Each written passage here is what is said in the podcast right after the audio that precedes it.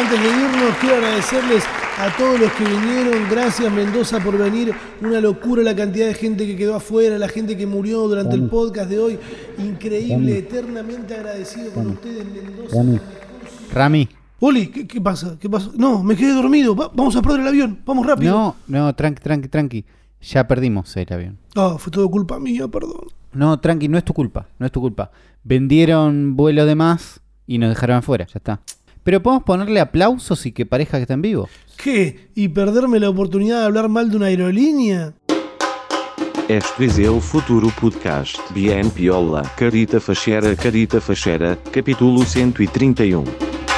A mí es la primera vez que me pasa, Uli. ¿eh? Y, o sea, tampoco es que vuelo de toda la vida, pero en los últimos cuatro años me tomé un montón de, de vuelos Bueno, y no, no me cabió. Hasta, me- perdí un vuelo por llegar tarde yo, por quedarme dormido. Eso fue cualquier cosa, gasté un montón de plata, quedé mal con una marca, o sea, la hice mal en serio. Encima vuelo a Uruguay. Yo creo que no hay un- una boludez más grande que tomarse un vuelo a Uruguay teniendo el buquebús. es un poco una boludez. Y el tema es que tenía que llegar en el día y no llegué. Bueno, nada. Sí, es mal. más rápido, qué sé yo, la vida. Seguro hay una, una razón para hacerlo. ¿Vos es la primera vez que te quedás así varado sin poder ir a Mendoza? Sí, todas las veces que... No, no fui nunca a Mendoza, pero nunca Ah. me pasó esto. ¿Nunca te pasó de que te digan...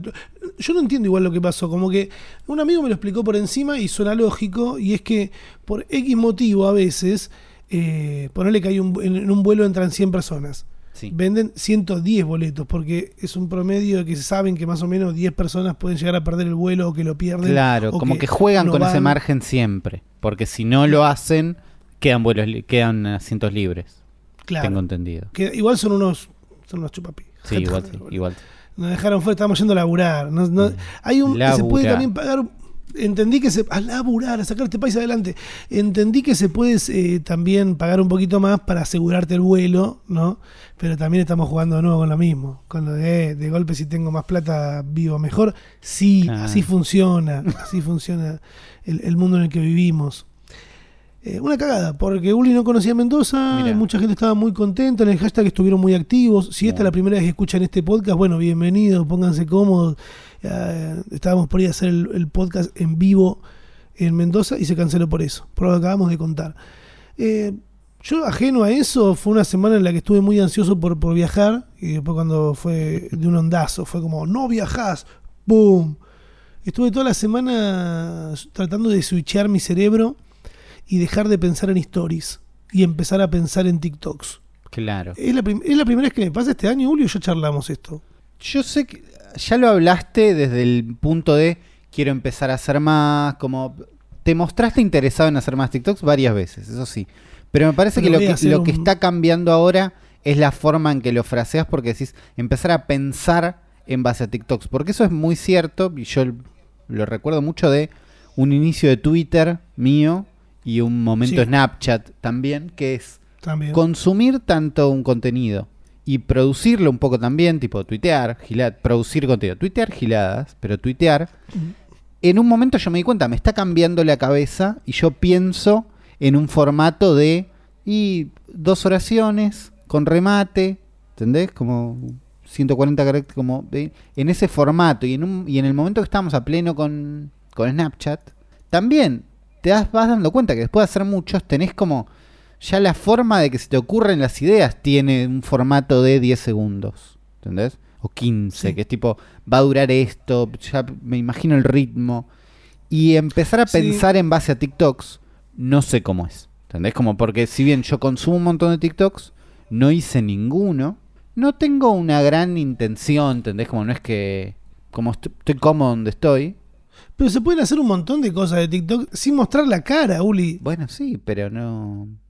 Digo, no, no se me ocurren, ¿entendés? Como no, no pienso las cosas que me pasan y digo, esto es un red TikTok, ¿entendés? A, a eso voy. Claro. Y es lo que vos querés empezar a hacer. Claro, yo quiero empezar a pensar en, en- en todos los recursos que me da TikTok, además. Claro. Porque obvio que yo lo voy a grabar con la cámara, los TikToks. O no sé, o tal vez no, algunos. Yo creo que eh, la base de lo que me hace ir ahí es también saber que puedo usar la música. Que eso es algo que se resolvió perfecto en TikTok. Poder usar Y música ahora- de audios. Claro, podés usar música de que están en el momento y encima ay- ayudan a que a que el contenido que estás haciendo se vea un poco más. ¿Cómo es distinto? Bueno, sí, se, se puede ver un poco más. Porque yo, en Instagram puedes usar música. Sí, pero ¿de qué manera? De o sea, ¿de qué manera se podía usar Instagram hasta, hasta antes de que aparezcan los Reels? En las historias podías meter porque estaba linkeado con Spotify, pero si lo ponías en un video posteado, capaz que te lo bajaban si usabas algunos audios. Claro, no, sí, en un video posteado no. Es verdad eso, es historia. Música. Bueno, ¿ves la diferencia? Claro. O sea, YouTube es inimaginable porque, bueno, ya sabemos que YouTube tiene un sistema de monetización que funciona bien eh, y se basa en eso, ¿no? En que se cuiden así los, los derechos de autor, pero como no hay tanto dinero explícito que aparezca directamente de AdSense en TikTok, podés usarlo. Después, obviamente, claro. la gente te puede llegar a donar en los vivos, que ahí será otra cosa. Bueno, vueltitas, Pe- pero no hay un sistema grande. No, no, no hay un sistema, no, no, hay pa- e inclusive hay países en los que se les paga, que son en Estados Unidos y un par más, creo, porque no... Ah, Sí, pero ha- hace poco leí una nota de. Creo que Instagram quería. No la leí. Leía un, un titular al paso, es esto. Entonces no era una nota, pero digo. Sí. Era algo así como que Instagram le quería pagar a algunos usuarios en algunos países para que hagan muchos reels, una cosa así. Medio como este plan de TikTok le paga un par. Y yo pensaba, ese modelo de le pago un par para incentivar, ¿cuánto sirve? ¿Entendés? Como... ¿Cuánto termina moviendo después algo? No es una estrategia de monetización tipo YouTube que es bueno, todos los que hagan contenido pueden llegar a monetizar. No, es le pago un par en Estados Unidos para que hagan unos videos. Es lo mismo que hacen, es lo mismo que hace Buya, que algunas plataformas que también, Kuwait. Por eso, no me parece que no llega muy lejos como, como plataforma. ¿entendés? Tipo, esa gente que cobra esa ahí está buenísimo, bárbaro. Los que los fans de esas personas se pueden llegar a convertir y ver un poquito más. Siento que no modifica la plataforma tanto, ¿entendés? Como no le va a ir mejor a los reels porque le pagaron a un par. Va, no sé. Digo, por ahí sí, yo no lo No, sí, mientras se mantenga, yo creo que mientras se mantenga todo divertido, así como, bueno, estamos boludeando acá, vos sabés, eh, no sé, yo porque ya tengo el sistema armado, ¿entendés? Porque ya sé lo que vale la reproducción, porque ya tengo un manager, porque ya trabajé con marcas, pero lo que están empezando ahora, ¿sabés cómo se lo deben estar pasando por arriba, pagándole dos pesos, te mando el producto, vos tenés que hacerme todo esto? No se dejen, ¿eh? No se dejen hacer eso, por favor. Eh, en esa, tratando de pensar de, de empezar a pensar en como la base de la que la plataforma, mi plataforma base deje de ser Instagram. Como que ya la estoy exprimiendo bastante, hay un montón de publicidad que estoy haciendo, pero siento que la gente ya no está más. ¿Viste ¿Sentís eso decís- desde viendo ahí? Porque Sí. yo siento eso, pero no sé si yo soy un anti cansado, ¿entendés? No digo, si yo me aburrí, todos se aburrieron. Sino digo, No, pero es que Sí, es más allá, claro. porque creo que Instagram tiene el mismo funcionamiento de Facebook, de, de, bueno, de tener incrustado un chat, ¿no? Como su- vos cuántas Claro. cosas hablaste por chat. En el chat de TikTok no se habla, se el comparten TikTok no hablé TikToks. nada, claro, se comparten TikToks, es verdad. ¿Entendés? En Eh, cambio, el chat de Instagram tiene una función mucho más grande. claro, yo, yo lo siento más como eh, que Instagram es como un lugar para ir a socializar Claro. con la gente que ya conoces. ¿Entendés? Sí, Con la- sí, sí, y, es- y ver En los grados de gente que conoces, Instagram está mucho más arriba y TikTok está, te diría, el más abajo de todos. Claro, pero TikTok en cualquier lado. TikTok no quiere que, que veas a solo una persona, siempre. Mismo Te- diría mandar- más lejos que YouTube. Cuando en YouTube vos ves a gente cualquiera, ¿no? Sí. no, no ves a tus amigos en YouTube en general, No. ¿no? Ves gente cualquiera, pero hay una onda de la plataforma que hace que quiera que conozcas a esas personas, a esos que sigas canales. Que siento que es un poco más grande que el esfuerzo que hace TikTok en que vos recuerdes a una persona. ¿Entendés? Me parece que TikTok no se puede, podés seguir gente, todo buenísimo, bárbaro. En, la- en los papeles por ahí es igual. Sí. Pero yo siento que la plataforma no te empuja a, ah, sigo a tal que es...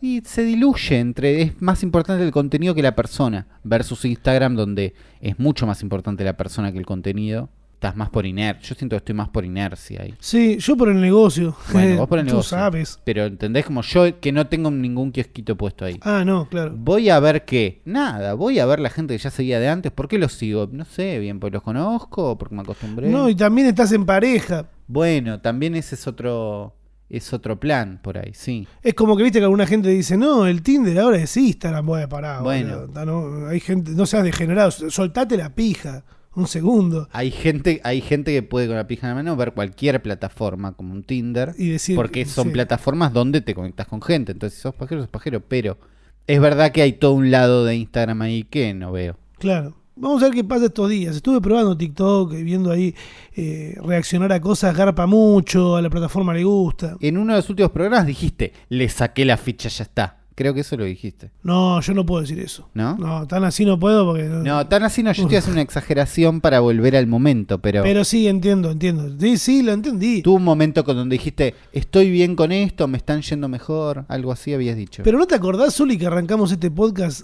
eh, eh, que el- eh, durante la pandemia estaban todos diciendo, sí, todo bien, pero yo no me bajé TikTok. Sí. Yo no caí en eso. Ah, son todos niños millonarios rubios. Acá lo dijimos, se puede buscar ese, ese, ese capítulo, está. La gente que lo escucha desde el principio, porque hay gente que lo escucha desde el principio, y por ahí empezó hace poco, por ahí todavía está escuchando la parte que nosotros decimos, no sé, yo no voy a entrar, me parece medio al pedo, No, no está sé. bien si no entra. Yo creo que no nos burlábamos de la gente que estaba adentro, pero entendíamos que a nosotros nos había dejado de lado y estábamos bien con eso. Me siento que la postura era más esa. Sí. A mí lo que me estaba dejando de lado y por suerte esta semana teníamos que promocionar nuestra fecha de Mendoza que no hicimos Sí.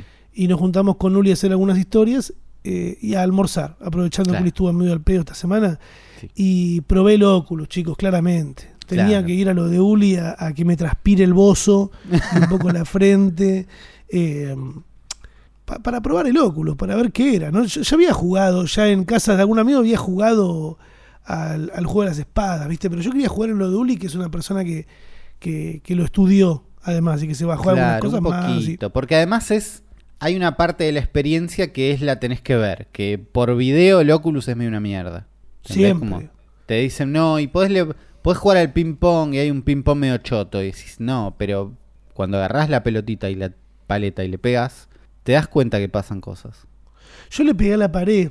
Porque Ulises Sí, me- en un momento me puse a jugar al juego ese de que te moves y se, y, y se mueve el tiempo, pero si te quedas quieto está congelado. Super hot. Que, claro, que se te acercan unos chabones triangulares a pegarte. Y es raro, ¿viste? Cómo te moves y cómo no te moves y qué. Claro, mientras te quedes quieto, el tiempo se queda quieto. En cuanto te moves, el tiempo avanza. Entonces, como vos querés que el mundo avance, te empezás a mover raro. Y de golpe, cuando te des el chabón encima, le querés pegar una piña. Y esa piña vos la querés pegar fuerte. Y si la pegás fuerte, le podés pegar a la pared. Y es lo que te pasó. Y, y le pegué a la pared dos veces. A la segunda fue como, no, no, no, bueno, bueno, ya está. Claro. Basta. Porque es raro cómo se mueve, ese es el problema. Pero también me encantó lo de tocarte la. Ew. tocarte el visor y, y poder ver la cámara de afuera y ver cómo la gente te está mirando moverte como un estúpido. El Oculus lo que tiene es eso, la posibilidad de que veas el mundo alrededor tuyo un segundo para ubicarte, para moverte, para agarrar los controles, para ver qué está pasando. En una de las últimas actualizaciones que todavía no se activó, por lo menos para mí, te va a mostrar si en, el, si en tu espacio, ¿viste? Vos, vos se te hace un área donde vas a jugar. ¿no? Entonces tenés una grilla para que no te choques con la pared o te caigas por una escalera. Se te hace una grilla. Si entra un- una persona a esa grilla, te va a avisar y te va a mostrar la Uy, persona. qué cagazo. Recién estaba pensando en eso, digo. Porque vos estás en el mundo jugando lo que sea y tocas dos veces en el visor y se te pone todo blanco y negro con una. No es que tiene una cámara afuera, tiene sensores, está proyectando. Claro, lo que tiene detecta. como, tiene como cuatro cámaras infrarrojas locas. Entonces la imagen que ves es como vivir en una imagen infrarroja 3D rara. Eh, No es el mundo. Claro, es rarísimo. Imagínate No es que como ver una cámara HD y de golpe tenés a alguien parado al lado. Yo me mato, me muero.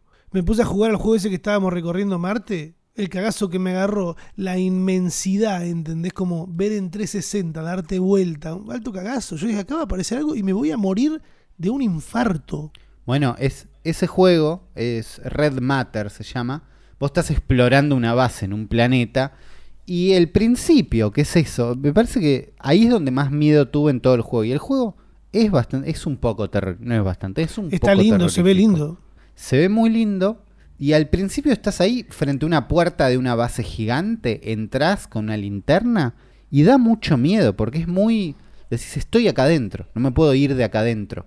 Lo que me pasó con ese juego es que en un momento, un poco más adelante, como una vez que vas jugando un poco más, te vas dando cuenta de que no es un juego de muchísimo presupuesto. Ah, ¿Entendés? Y en un momento ves, por ejemplo, es de los juegos donde decís, hay una foto de alguien y es una foto real de los desarrolladores así posando de astronautas. Hay un video de alguien y es uno de los desarrolladores así con un arma medio trucha de costado. Y en un momento dije, no hay presupuesto para que nada me ataque en este juego. No va a haber un monstruo, pero igual da miedo. Tipo, hay un momento que estás en un ascensor y se te corta la luz. Y estás en un ascensor y se te corta la luz. Miedo. Qué cagazo. Pero, ¿cómo viste esto? Porque lo, lo que nos faltó probar, y que me faltó probar a mí, que todavía no, no experimenté tanto, sino que lo vi en otros lados, es el mundo de interacción con gente. Porque el- la fantasía de metaverso que nos venden involucra que vamos a estar más tiempo ahí, y no es que vas a estar más tiempo ahí jugando al- a Marte y esquivar tiros. Vas a estar No, ahí a estar interactuando con gente. Sí, bailando en una disco, Claro. no sé, jugando al GTA, al San Andreas. Claro, o trabajando, ¿no? Esta semana hubo una Yo no lo, no lo veo, Ulier. Me pasaron un TikTok en el hashtag que había uno ahí que estaba jugando. estaba- así son las reuniones en, en- en Meta y trabajamos y cada uno tiene su ordenador. Están ¿Y qué flasheando con esa. Por Pero ahora, es, por ahora es Estás forzadísimo. sentado en una oficina, me enoja, porque si vos me decís que Me por lo menos, pero es que si vos me decís que por lo menos lo están usando para trabajar, cada uno en su casa, metidos en un multiverso, en un omniverso, en un metaverso hermoso Sí. en Marte, ¿entendés? Explo- viendo cómo son las texturas de un videojuego que están desarrollando, o Claro. una campaña publicitaria que necesitan verlo a escala, mirá, Sí, estamos sí, parados con está- Google Maps acá, esto estaría allá, no. Están como viendo una animación 3D, veo eso nada más por ahora, ¿entendés? Y me saca. Claro, porque es así, la versión más... Primero, esto no lo tiene nada, no es... No es común esta tecnología, no está a mano para que nadie la use para cualquier cosa. Entonces solo son experiencias gigantes. La versión más accesible es el Oculus Quest. Y la aplicación que está moviendo Facebook con ganas de, che, usen esto, usen esto, usen esto, es Horizon no sé cuánto. Que es para tener reuniones. Y ese estás en una oficina. Pero esta nota, esta semana salió una nota de Joanna Stern, que es una de las. ¿Cómo es? De las que crearon The Verge. Se fueron de no sé dónde, un par, y armaron The Verge. Y ahora está escribiendo en no sé dónde un sitio que tenés que pagar para ver las notas. Entonces la pude ver, Buena una, investigación, Isouli. la pude, la pude ver una vez, pero ahora no. Eh, pero dice, estuvo 24 horas ahí laburando y haciendo boludeces. Y una y la mina es súper anti, ¿eh? no es que es, uy, me compro todo, no sé qué, es bastante anti. Pero una de las cosas que destacó es que las reuniones, tuvo una reunión con su editora que estuvo bastante bien. Dice que primero es raro, pero hay un momento donde es un poquito más eh, como humano de alguna forma estar hablando con alguien que te está mirando a los ojos, que es distinto que una webcam. Y que Como- está con la misma calidad y que está con la misma calidad que vos. Claro, ¿no? estás Como en que ese mundo. Eh, No es, lo, no es lo mismo una webcam bien iluminada que una webcam mal iluminada, que una casa más linda que la otra. estás en este mundo donde todo es igual, ¿entendés? Porque también te muestran, existe la forma de que gente que no tiene realidad virtual se pueda sumar a estas reuniones y cómo aparecen en una pantalla, en una tele con una webcam. Y son lo peor en ese, en ese No. mundo. Ellos son los que quedan mal, ¿entendés? Porque de golpe Sí, hay alguien filmado en la casa y vos sos un avatar raro, no sé qué ahí, que está escribiendo, no sé qué. Y ella destacaba esa experiencia que para mí también es medio una boludez. Y yo esperaba para ella también como algo más o menos positivo. Más o menos, porque todo es muy ahí nomás, ¿viste? Todo es tratar de imaginarnos cómo podría ser. Pero después contaba conocer gente que fue a ver un show de stand-up. Y es rarísimo, dice, no está, güey. La gente, te, la gente se te para cerca y es raro, no querés compartir espacio con extraños. Tipos, son cosas que hay que experimentar que no van a servir para todo tampoco. A mí, a lo, que más me, lo que más me gusta de todo esto alrededor de- del metaverso y todo es el, uno de los mejores memes que vi, que es el que está Zuckerberg eligiéndose el disfraz en el metaverso y dice, perfecto, voy con este. Y de golpe aparece en un boliche en el que están dos knuckles, dos knucklets.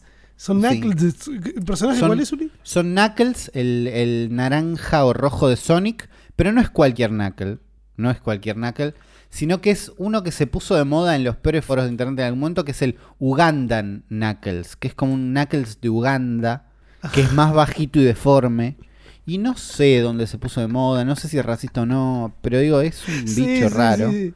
Pero es hermoso porque es muy deforme. Es ese el que se, es el que está bailando en un pole en ese boliche. Y otro Knuckles le está tirando guita. Bueno, ese es no es exagerada esa versión del metaverso, eso es lo que pasa. Claro. Esa versión del metaverso es lo más cerca que tenemos hoy.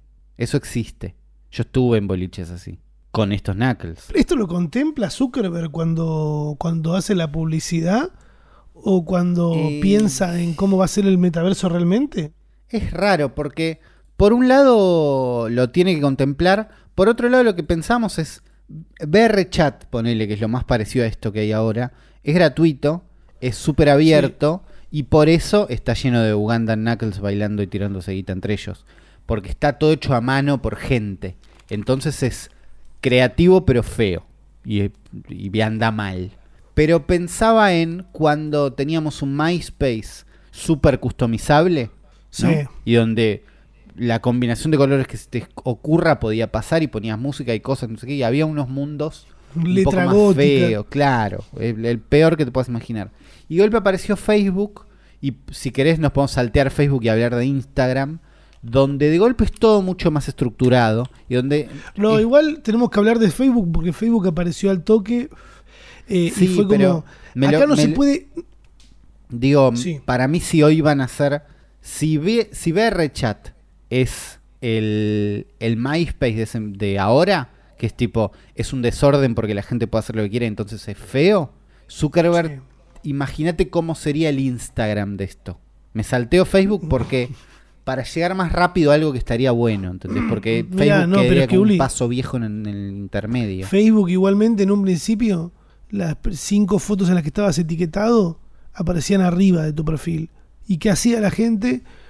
Se etiquetaba en cinco fotos que armaban una especie de guarda con algún tipo de motivo y todo el tiempo uno está queriendo personalizarlo. Mirá la gente que, post- ¿qué, es ese mensaje ahora? Esa, no mensaje, sino lo de postear de a tres cosas para que el, para que el inicio te quede lindo. Claro. ¿Entendés? Bueno, es algo eso, que, que la gente, desarrolló la siem- gente eso. la gente siempre va a tratar de customizar todo lo más posible porque va a tratar de expresarse en el huequito que le des, ¿no? Y eso está bien.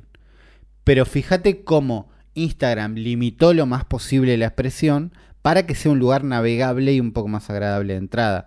Claro. Yo creo que de entrada van a querer hacer una especie de mundo así. No sé si va a funcionar, ¿entendés? Porque otra cosa que, eh, que marcaba Joanna Stern en la nota es alguien va a tener que poner el kiosquito de avatares para que yo sea la misma en todas las realidades. Porque me tuve que hacer un usuario en tal lado, me tuve que hacer uno en otro que era realista y feo, me tuve que hacer otro que parecía un Playmobil en otro lado. Eh, Y bueno, pero es que ahí vamos, ¿eh? Pero es que ya de golpe están empujando a que eso suceda. Yo hoy estaba leyendo una nota eh, de... Tiene que ser interoperable. Vos tenés que poder tener Sí, sí. un usuario que te llevas de una plataforma a otra. Y hoy las plataformas no se llevan bien con eso. Mirá, yo lo que estaba pensando, justo me cruzó una nota de Vice hoy, Sí. mientras estaba armando este programa, eh, en el que hablan de... Cuando leí el título dije, para, están robando, así te roban en Palermo. Claro. La ropa digital es la nueva tendencia de la moda. Son como las skins en los videojuegos, pero para personas reales. Claro, yo decía que, pero en la vida real, reinventaron la ropa, ¿entendés? ¿Qué está pasando? No, es como que lo que te venden es eh, el la campera, la remera, el gorro, para aplicarlo en las fotos. Claro. Eh, en la nota están primero dos párrafos explicándote qué es un skin de un videojuego. Por suerte acá en este podcast ya entendemos lo que es un skin y entendemos que se paga y que hay todo un mercado que eh, hay que gastar plata. Yo abrí cajas de counter para tener un arma linda, mira.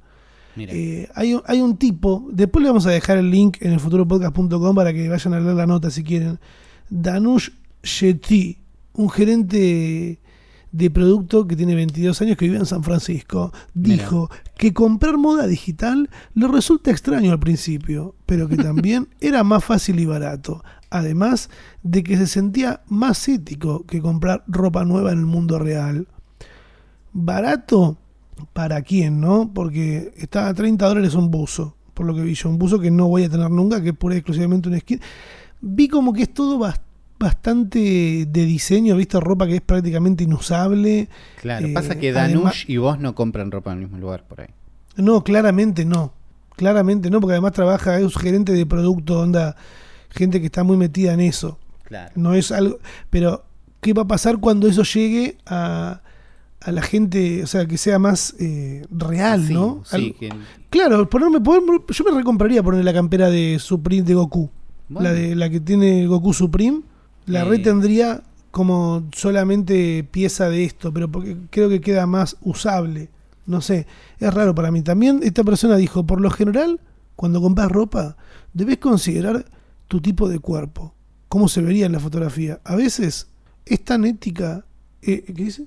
A veces que, ¿qué tan ética es la compra? No tengo que preocuparme por ser demasiado grande para la moda digital. O si se hizo en una maquilladora donde explotan a la gente. Bueno, y quién sabe si vos no sos un forro, el que hizo el, el render no es un sorete. Tampoco nos vayamos más allá, ¿no? Está tratando de sumarle, o sea, es algo que está pasando, ¿no? Que eventualmente tiene chances de volverse más popular, tampoco es que estoy tan seguro. Te Está un tratando, filtro. me parece que hay un mundo donde esto está pasando, nadie sabe tan bien por qué. ¿Entendés? Como siento que este chabón que está hablando de comprar ropa, por ahí no se compró skins, no se compró un arma del counter. Por ahí sí, tiene 22 años. Pero digo, Sí. hay mucha gente tratando de justificar esto como que se viene, porque se dan cuenta que se viene, pero no hay unas grandes justificaciones. Entonces acá cuando está hablando de si es tan ético o no, está tratando de darles vueltas para justificarte algo que es difícil de entender ahora. Igual también se habla de, estaba muy presente en la nota el hecho de que eh, la industria textil es de la tercera o cuarta, no voy a decir en qué puesto está, pero eh, contamina un huevo. Claro. Como que contamina mucho también y se entiende porque es un producto que se usa y se descarta y no es reciclable, qué sé yo. Por eso, en, en la idea de vender más y más y más, la ropa dura poco y ese mundo. Claro, la recomendación es compren ropa, o sea, la ropa cara termina teniendo un sentido porque es de otro material. O sea, fíjense de que no estén pagando al pedo por una remera de mierda, ¿no? Claro. Fíjense los materiales de lo que van a comprar. Eh, es mejor eso que comprar mucho barato porque te dura más después y además luce distinto.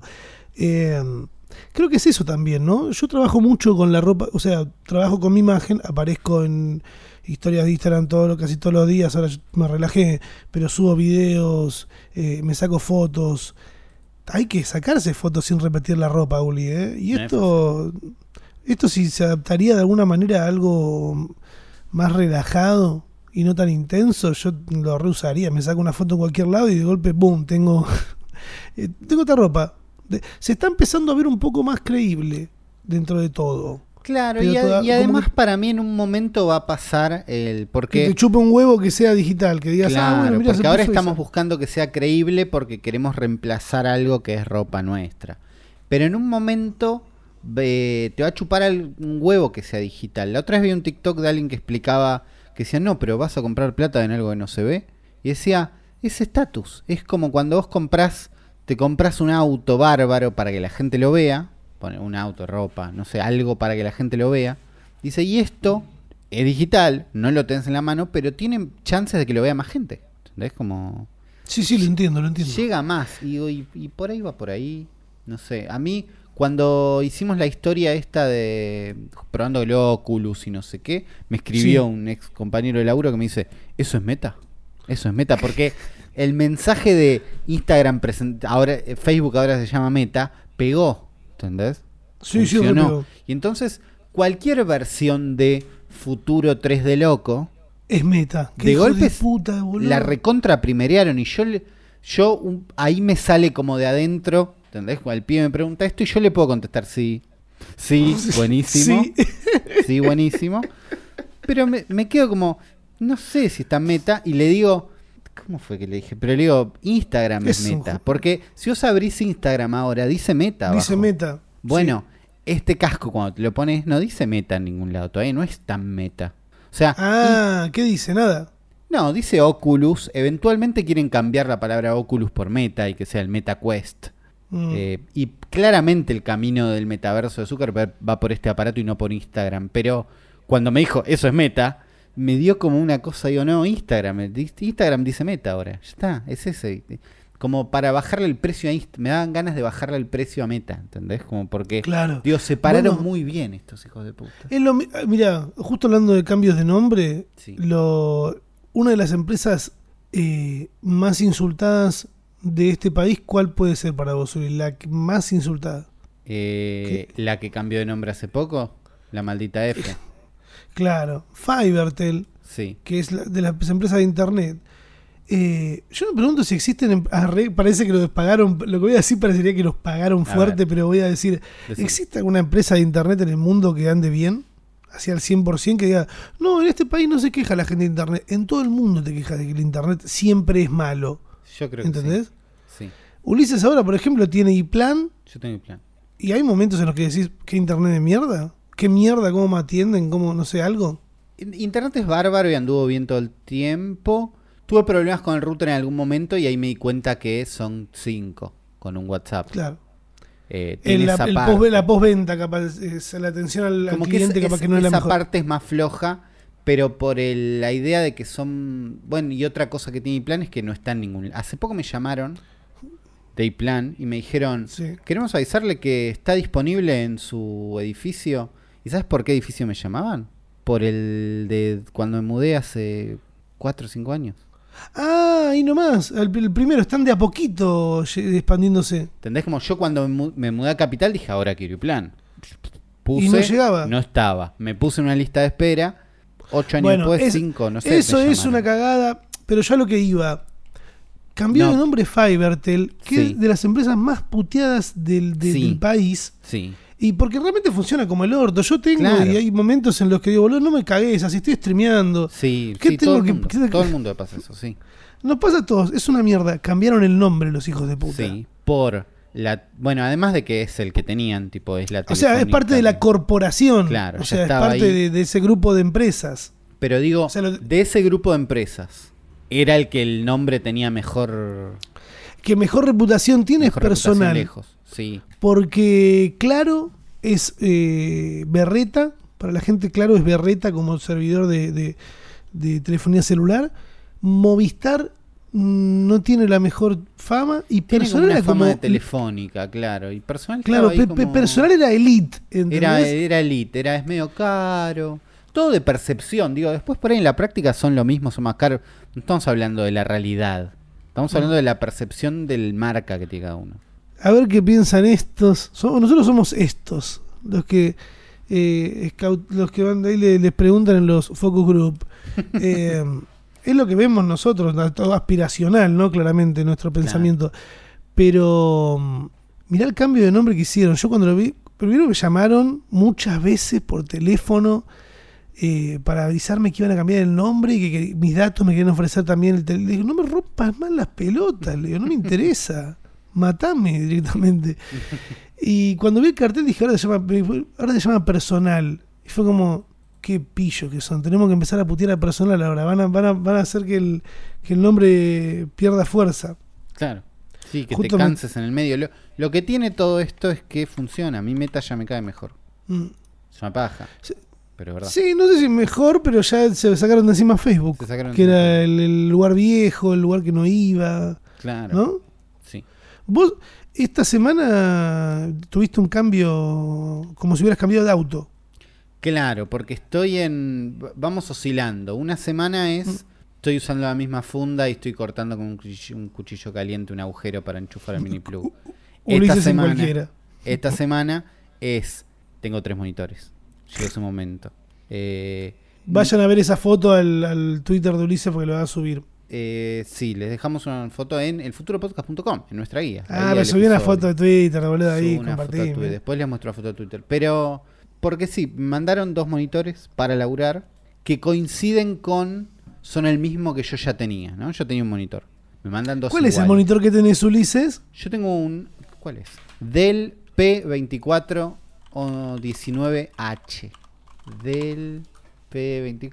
un- 35 lucas. Bueno, Tipo, cuando, me lo- cuando dije quiero un monitor, quiero ese, porque me gustan los Dell, me gustan las bases, me gusta que tenga USB. No, y además, eh, ese monitor te lo compraste hace un montón y me explicaste que se veía igual de todos lados y que esto que el otro, y es alto monitor, boludo. Bueno. Queda muy bien tener ese monitor. El que yo tenía en la casa de mi viejo era la versión U, que son los más pro. Este es con bueno. Este es bueno. El- Antes tenía uno bárbaro. Ah. Este es bueno. Pero digo, el tema es que tengo tres iguales. Entonces, para laburar yo necesito dos. ¿Me voy a quedar con dos o voy a tratar de poner tres en la misma mesa y que la puerta no cierre bien? Voy a tratar de poner tres en la misma mesa y que la puerta no cierre bien. Ya está. Claramente. Y ahora estoy en este mundo donde tengo tres monitores que no necesito por ahora, pero yo creo que en un momento los voy a necesitar. Porque es, es Ah, esto Oli, de- pero explicar a, la, explicar a la gente cuál es el programa que vos usás para laburar cotidiano, de, en el cotidiano. No, bueno, en, en el día a día yo trabajo con Nuke o con After Effects. ¿Cómo se escribe Nuke? N-I-U-K. N-U-K-E. N-U-K-E. N-U-K-E. Em, Digo, cualquier programa de, edición de video, de imagen, vas a estar con... Y lo ideal es dos monitores. No sé qué voy a hacer con tres, pero sé que un uso le voy a encontrar.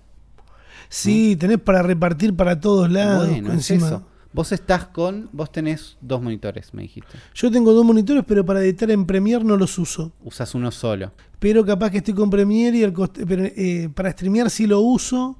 Eh, para hacer el podcast, sí, ponerle que lo uso porque tengo al costado la hoja que nos va guiando y voy por la derecha chequeando que esté grabando bien todo. Sí, para esto lo uso. Pero para editar no. Yo pensé que lo iba a usar No, para editar. pasa que igual vos tenés un monitor super wide, ¿o no? Uno medio gigante, ¿o no? Sí, que voy a tener que cambiarlo porque tiene una raya. Tiene una raya fea, pero Sí. está bien. Yo tengo una tele con una raya fea. Ya está, se vive así. Sí, es verdad, esa tele te ha acompañado mucho tiempo. Eh, pero creo que me voy a comprar el monitor este que compraste vos, que está a 34 lucas. Y no, es- no me parece tan caro. No sé. Y, el, y el moni- el monitor curvo te, me hace sentir un Mersa. A mí me- no me gusta el monitor curvo. A mí no me gusta. Siento que algo salió mal. No, además, le tengo idea a los paneles de los monitores curvos. Yo. ¿Entendés? Como ¿Qué son los paneles? desconfío de la tecnología de la pantalla de los monitores Ah. curvos. Eh, hace poco Ghosty se compró un... Se tenía que comprar un monitor y estaba entre uno plano y uno curvo y era un monitor chico, entonces era como al pedo que sea curvo, pero había uno que tenía salida de audio y fue como, y me Mm. sirve que tenga salida de audio. ¿Entendés? Me, me sirve sacar un audio por HDMI que tenga un mini plug acá, esto resuelve, bueno, vamos con ese. Y compré No uno curvo. Y mm, estuvimos una semana diciendo, ¿y se ven raras las letras? No, me parece que es así. Pero se ven raras. Y hasta que caí con el foro de no sé dónde, que el tipo de panel que usaban, que ¿cómo se llamaba? AST, era algo con A. No estaban buenos. Y era la forma en que están puestos los píxeles dentro del monitor, hacían que algunas cosas, y se veía, no se veía horrible, pero estás con un, cada vez que veías letras, estabas con una desconfianza, ¿viste? Decir, "Mm, esto no sé si es así.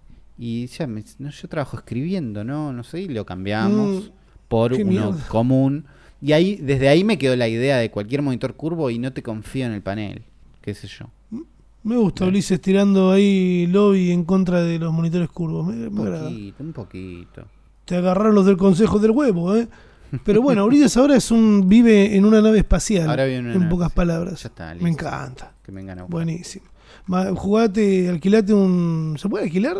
¿Un volante? No voy a alquilar un volante. Va, Es el momento, es el momento. Bueno, nada. Va- Vamos a ver qué dice la gente en el hashtag El Futuro Podcast, que es donde pueden comunicarse ustedes con nosotros, porque no tenemos un Instagram y un seguirnos en Twitter y en todos lados. Esto es un podcast. Dieguito nos dice, en un par de episodios del Futuro Podcast charlaron sobre el rotulado frontal de los alimentos que ya es ley. sí. Hoy me crucé con un ejemplo claro de por qué en lo personal creo que ayuda bastante a saber qué consumimos realmente. Y nos comparte, es una persona que nos escucha desde Uruguay, esperamos Mira. pronto andar por allá, eh, que ya tienen el- el- la ley andando, acá recién se, se aprobó. Y tiene una mermelada de tres frutas light y dice exceso de azúcar Claro. es light, pero tiene azúcar, ¿entendés? Si vos tenés que esquivar el azúcar, te compras eso pensando que no tiene, pero capaz que es reducido, pero sigue teniendo un exceso. Es en, en exceso, claro. Pues el tema es ese. Pero si tiene azúcar, todo bien. Exceso de azúcar. Ya lo vamos a ver en funcionamiento, andás a ver qué pasa. Eh, Vieja Escuela nos dice, ¿qué opinan de la caída de Boxed y luego de Rosed? Los mayores forros de habla hispana cerrados por la detención del usuario el rey del Boxed, acusado de trata mediante ser un manager trucho. ¿A dónde migran los usuarios? No sé, yo estoy perdido todavía. Eh, vos estás perdido. Yo siento perdido. que no me coincide mayor foro de habla hispana con el pozo que yo sabía que era Boxed y. ¿Entendés? Sí, hasta hace poco, esta semana fue encima que cayó. Esta persona también le gusta bulsear en la mierda, me parece. Eh, yo No, pero digo, Eh, porque ponele que Taringa tuvo el Sí. peor momento, el mejor, no sé qué, pero podemos recordar un momento de oro de Taringa donde era el foro de la Argentina y un momento bárbaro y se conseguía donde todo. estaba toda Argentina, donde no había grieta, Bueno, donde era digo- toda una fiesta. Podemos recordar ese momento. Sí, Yo sí. no puedo pensar en Boxed de esa forma. Para mí Boxed nunca estuvo bueno. No, bueno, a Boxed uno entra a bucear. Uno entra a ver qué está, eh, cómo se mueve el odio. Yo Pero era, digo, eh, es, hasta- es solo odio, Sí. odio y caca, me parece. Nu- Nunca vi que mo- eh, haya un- alguien que me diga, no, mira esto en Boxed está esto. Nunca. Bueno, ¿eh? es una manera de comunicarse. Es peligrosa, pero uno siempre como que tiene así... trata- Hay un montón de gente que es re maldita en internet, lo hablamos siempre eso, ¿no? Y uno trata de manejarse siempre con, con respeto. Y esas cosas chocan, pero acá la gente va a ser mala directamente. Yo tengo un grupo de Instagram con gente que... Hay momentos en los que, che, yo capaz que me meto a decir, che, pero no da... Estamos siendo mala gente acá, en Claro. privado, entre nosotros. ¿Qué es esto? Una- eh, se abre a más, capaz, ¿viste? Ese es el peligro de este tipo de lugares. Que no es un grupo de WhatsApp con cuatro amigos, es un, un foro abierto a decir cualquier cosa y a mientras más le subís el gain a lo que estás posteando, eh, más fuerte se pone. En un momento estaban queriendo filtrar eh, data mía. Me acuerdo, me, me, me escribió alguien preocupado y me dijo, eh, te están doxeando en, en Rose eh, o en Box, no me acuerdo cómo estaba en ese momento. Yo preocupado y me metí y fue como, ah, está bien. Alguien, alguien que está ahí tiene acceso a la Policía Federal y saca captura de mi perfil, que están los datos, a los que tiene acceso a la policía, los que son públicos, que no está mi dirección real, es el primer departamento que tuve, en el que estuve acá cuando me mudé a Cava. Eh, pero ahí se mueve, además ahí se mueven las tendencias, después te das cuenta por qué atacan a alguien por algo.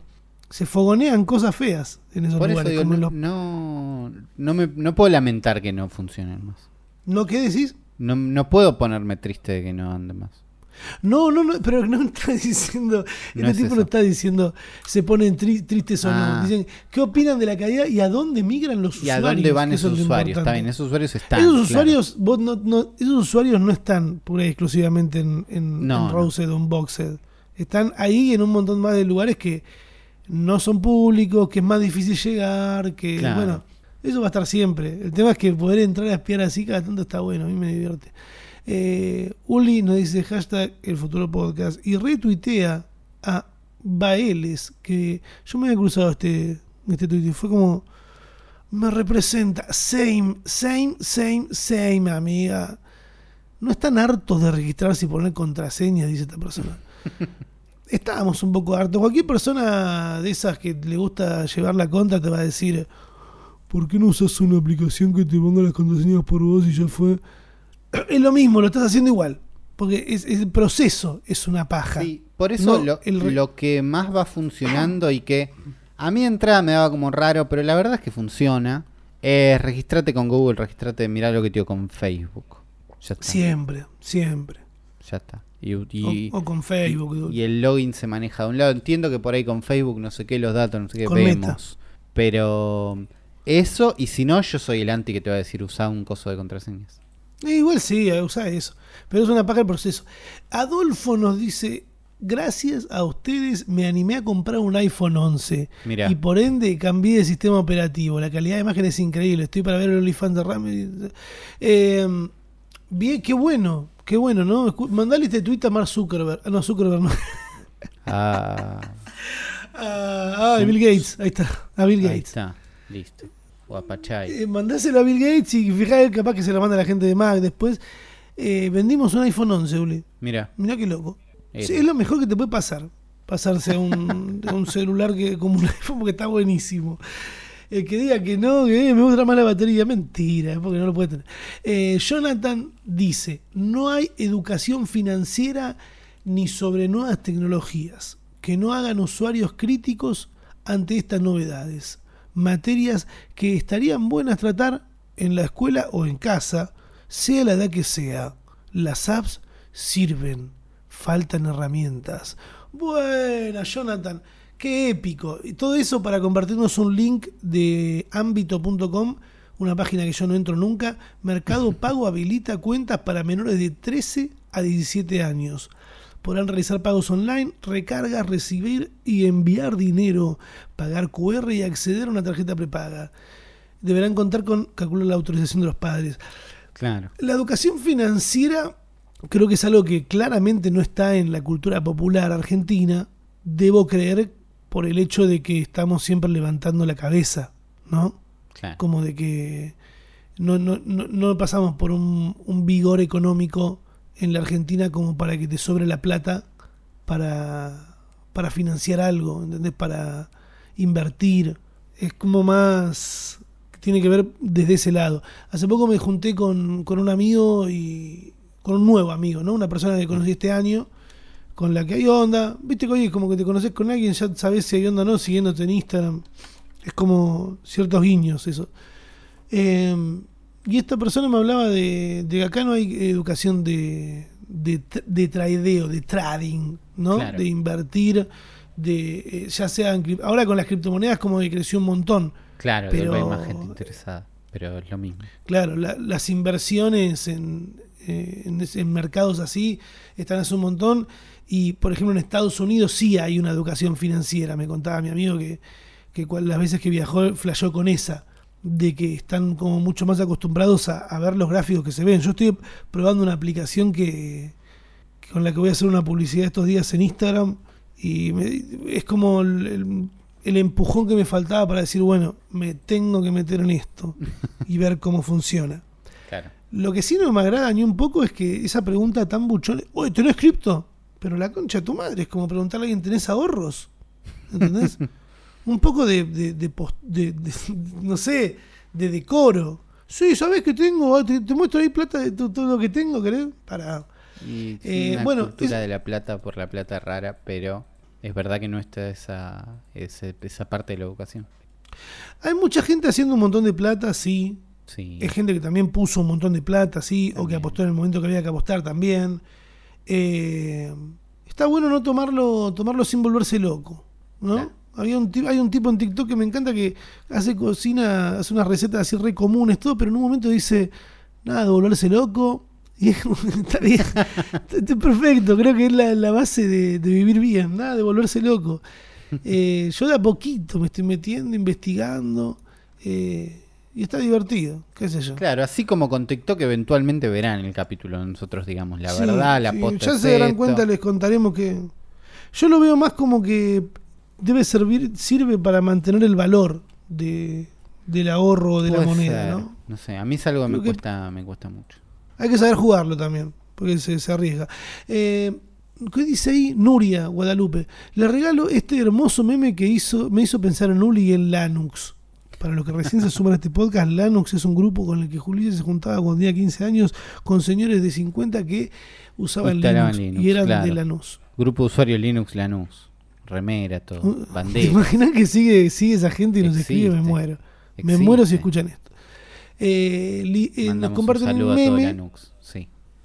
un- nos comparte un meme que dice li- licencias que no, no sé. Claro, acuerdo, acuerdo de licencia para distintos sistemas operativos. Si tenés el logo de Windows y una foto de la licencia que aceptás cuando instalas Windows. ¿no?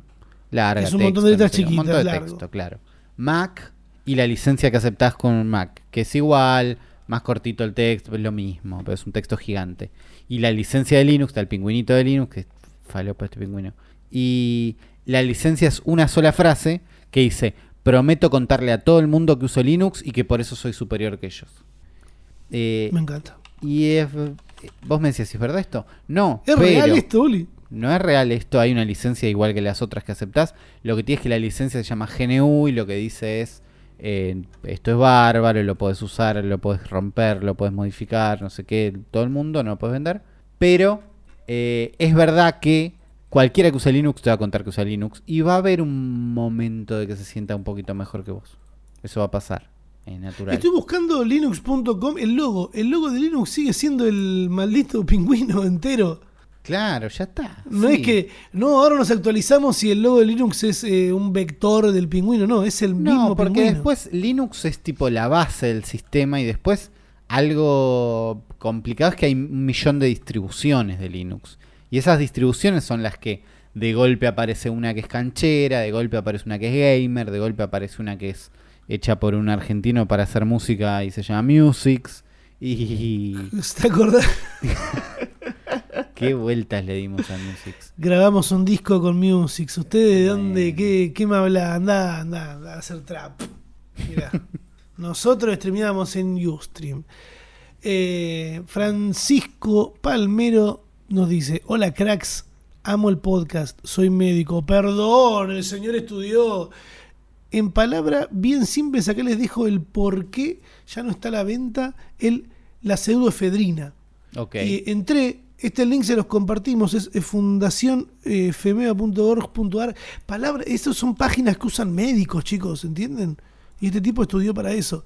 Nos está compartiendo este link eh, en el que dice algo de presión, eh, como que te, presión alta, te puede agarrar un infarto, una gilada así. Eh, o sea que está bien que lo hayan prohibido.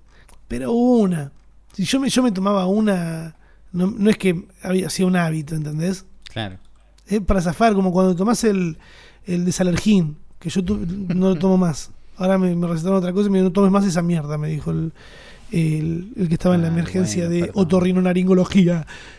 Acá dice hipertensión arterial pulmonar. A principios de 2016 la Agencia Francesa de Productos de Salud informó sobre las reacciones adversas graves en los medicamentos con se referían para el tratamiento de hepatitis C, incluyendo siete casos de hipertensión arterial pulmonar. Bueno, gracias, persona que estudió, por designarnos a nosotros que tenemos un podcast en el que hablamos tocando bastante de oído, te puedo decir.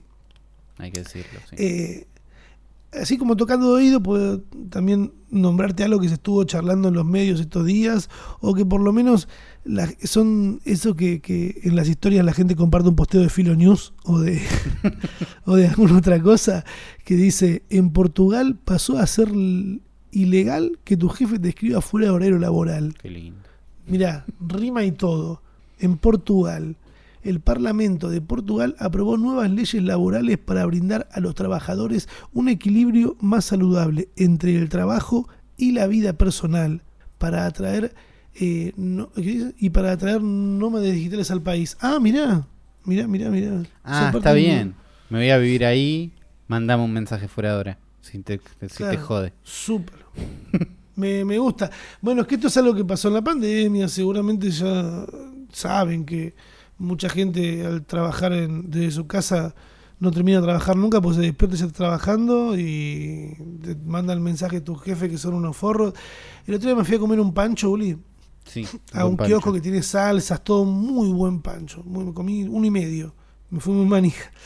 Eh, y el chabón le dijo, ¿tú puedes pagar con Mercado Pago? Eh, me dice, si puedes en efectivo mejor porque... No, sí, le digo, no hay problema. Eh, no, porque el je- mi jefe, tengo que mandarle un mensaje a él para que... Porque está en el celular de él el Mercado Pago. Y lo- ah, yo pronto decía, boludo, ¿por qué te complicás así? Claro. Dejale un celular al chabón ahí. Y, Para pero que pueda era más, contar- era más fácil, más barato eso. Y tiene que mandarle un mensaje siempre al jefe. Para, para mí lo hace que el chabón no le, le debe estar re encima. Bueno, seguro él está encima, pero no sé si hace eso como estrategia para estarle encima. Hice eso No porque sé. era lo más fácil. Bueno, la ley eh, aprobada el viernes se produce tras la expansión del trabajo remoto que dejó la pandemia de coronavirus, según el Partido Socialista en Portugal. También se prohíbe a los empleadores vigilar a sus empleados cuando estén trabajando desde casa y los trabajadores deberán reunirse con sus jefes cada dos semanas para poner fin al aislamiento. Claro, están empezando a hacer lo que acá se venía haciendo. Acá ya no hay alcohol en gel en ningún lado. ya se fue toda la mierda. No puedo creer que se haya soltado tan rápido la higieni- el higienizarte las manos, boludo. Lo- creo que eso, eh, ajeno al COVID, ¿no? Claro. Eh, prevé un montón de enfermedades. Sí. Y, y es una boludez que eh, cuando los médicos empezaron a lavarse las manos para, para nada, para hacer intervenciones quirúrgicas, o, eh, como que se empezó a morir menos la gente. Claro, eso es algo gigante y bastante chiquito que sigue sirviendo igual. Es, es lavarse las manos, eh, ponerse alcohol, eh, tirarse la mezcla de alcohol y agua, cosas que durante la pandemia estaban representes y ahora desaparecieron. Bueno, no, no, no soltemos eso, porque creo que es algo que está bueno. YouTube aparentemente va a dejar de lado los dislikes. Que esto me es una nota que me resulta rara porque en Instagram podés ponerle no me gusta algo. No. En TikTok tampoco. En Facebook, en Meta, en ningún lado. En Twitter no. Hay Twitter ciertas. En Twitter no podés, pero hay ciertas cosas que, que si estás todos los días sabés cómo son. y es que capaz que si tiene mucha, mucho retweet con comentario es porque lo están bardeando por atrás. Claro, algo pasó. Eh, pero no existe la manera de no poner. eh, no. eh, pero Uli se miró todo un video que estaba en inglés, porque yo no lo iba, yo no lo iba a ver. Le dije, ¿te mirás este video que está en inglés? Y me Un decís video que de dice MKBHD, un pibe que hace videos con muchísima calidad. Muchísima calidad. que parece que tiene una mochila puesta en la foto de. Siempre parece que tiene una mochila puesta. Usa todas cosas negras y rojas. Pero es un capo y es- es súper youtuber, ¿no? Y habla de que YouTube eh, escucha a los creadores, que no sé qué, que él hizo un video diciendo estas cosas no me gustan de YouTube y de la gente de YouTube se le acercó y le dijo, che, bueno, esto por ahí lo hacemos, esto por ahí no, no sé qué. Pero responde ante, ante esta, este anuncio que van a ir de a poquito sacando los dislikes con que no está tan bueno. ¿no? Y arranca como explicando las razones de YouTube para esto. De que según YouTube, la idea es, los dislikes no aportan tanto, ¿no? Eh, hacen mal a los creadores. Tenemos, tenés vos subiste un video, no sé qué, bueno, lo producís, no sé qué, lo subís y alguien dice, no me gusta. Listo. ¿Entendés? Este es un contador de gente que dijo, no me gusta eso que hiciste. Que sigan de largo y listo. No, existe ese contador y YouTube dice, che, esto le hace mal a los creadores.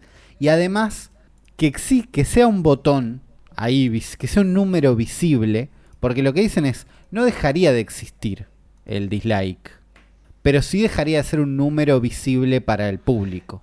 Claro, el- el- la persona lo ve, el, el creador de contenido lo ve igual.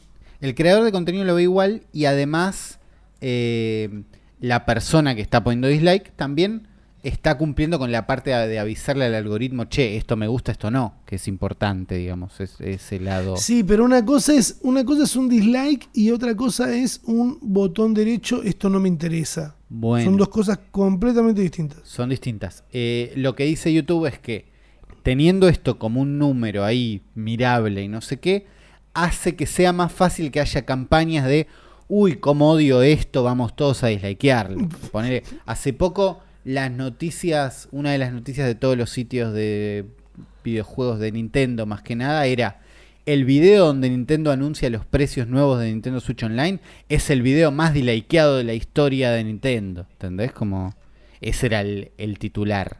Y eso pasa cada Sí. tanto, que hay un video que es dislikeado y es tipo, no, mirá. Y dice que esos son campañas que si el número no está ahí, se caen. No se van a sumar todos, eh, vamos todos juntos a dislikear. Y lo que dice MKBHD es que para él no aporta nada. Para él esto es menos información. ¿Entendés? Esto Sí. eh, le saca a él la posibilidad de antes de ver un video saber si es bueno o no. Cosa que para mí es un poco al pedo. Yo siento que a mí nunca me pasó, pero ahí Mm. vamos a qué nos pasa a nosotros. Pero que es menos información y cuando YouTube dice se van a acostumbrar al toque, una de las cosas que dice YouTube es no pasa nada, que un poco estoy de acuerdo. Eh, y lo que dice YouTube también lo que vos decías al principio, las otras plataformas no tienen un dislike. Claro. Pero lo que, retru- lo que retruca el pibe Marcus, que está bien, es que YouTube no solo es como una red social o como un lugar donde la gente postea videos, sino que también es un buscador, es el segundo buscador más usado del mundo, y donde la gente que busca necesita tener algún tipo de información de si lo que está por ver es bueno o malo. Y él lo compara con si, eh, él dice Etsy, que es un local de un, lo- luca- un lugar de vender boludeces, pero ponele, imagínate el lugar de compraventa de lo que vos quieras. Es Sí. como si Mercado Libre sacara las puntuaciones para que no se sientan mal los vendedores. Y no, las puntuaciones están ahí para cumplir una función para los usuarios, que es ir a donde hay más calidad. No sé si cumplen ese rol exactamente en YouTube. Esa es, Hay es la videos, parte hay videos míos que son una mierda y tienen re pocos dislikes. Es un número que yo nunca miro. ¿Entendés? Yo nunca me fijo. Claro, a mí lo que sea de esos canales que le gusta bardearse con otros canales, medio que no te importa. Pero hay videos míos que son realmente una mierda y están likeados y tienen más o menos los mismos pocos dislikes que tienen todos. No sé, es raro eso. También se habla de esas, esos ataques que hay, ¿viste? Capaz que quieren esquivar el, el- el que no se ataque a, lo- a- a los creadores más pequeños que capaz que los mata, ¿entendés? Que, que les pongan mucho no me gusta. Claro. Creo que es más. Si es por ese lado, bueno. A mí la verdad que YouTube es, no hablo con nadie, es una banda. eh, no sé cuánto les puede llegar a importar los creadores porque siguen estando lejos. O sea, en un momento era como, bueno, una vez al año tenés el meetup y después en la pandemia fue como silencio, nada, pónganse a hacer videos porque van a ser más vistos. A mí no, no sé, por lo menos acá en Argentina no, no, no pasan mucha más cabida. O por lo menos a mí me dejaron de pasar cabida, yo no sé. Suena como una movida de nos preocupamos por nuestros usuarios, medio falopa para mí. Como no, pero no sé. Me interesa saber si alguien de los que escuchan el podcast y quiere decirnos en hashtag del futuro podcast le importan los dislikes. Entonces, si mira eso antes del. Porque yo escuchaba al pibe este Marcus decir esto me sirve para hacer si un video es de calidad o no. Y digo, nunca me pasó eso, nunca. Pero no, sé si soy yo nunca. o si nadie lo mira. ¿Entendés? No, siento que nadie lo mira. Vamos con las recomendaciones del día de hoy para que puedan verse algo. Si pagan Star Plus o son influencers como yo lo tienen gratis, vean Dave. No me pagan por decir esto. Me gusta Lil Dicky, me, me lo mostró Ulises. Y está la serie ahí, miren, se les cante el orto, si está disponible en otro lado. Eh, Dave, Dave, la serie de Lil Dicky. La, la voy a buscar. la serie de Lil Dicky es muy buena. Uli, boludo. La voy a Necesito ver, hablar con alguien y decirle, boludo, viste el capítulo. Hay un capítulo que es una locura que está, arranca como 20 minutos cantando, ¿no? Es una La voy a ver, la voy a ver. Eh, y para escuchar el disco nuevo de Catriel. Mira. Buenísimo.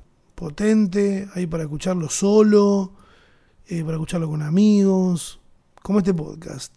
Para escucharlo y compartirlo con amigos. Se lo comparten a un amigo porque si no el próximo se los cobramos. Chao.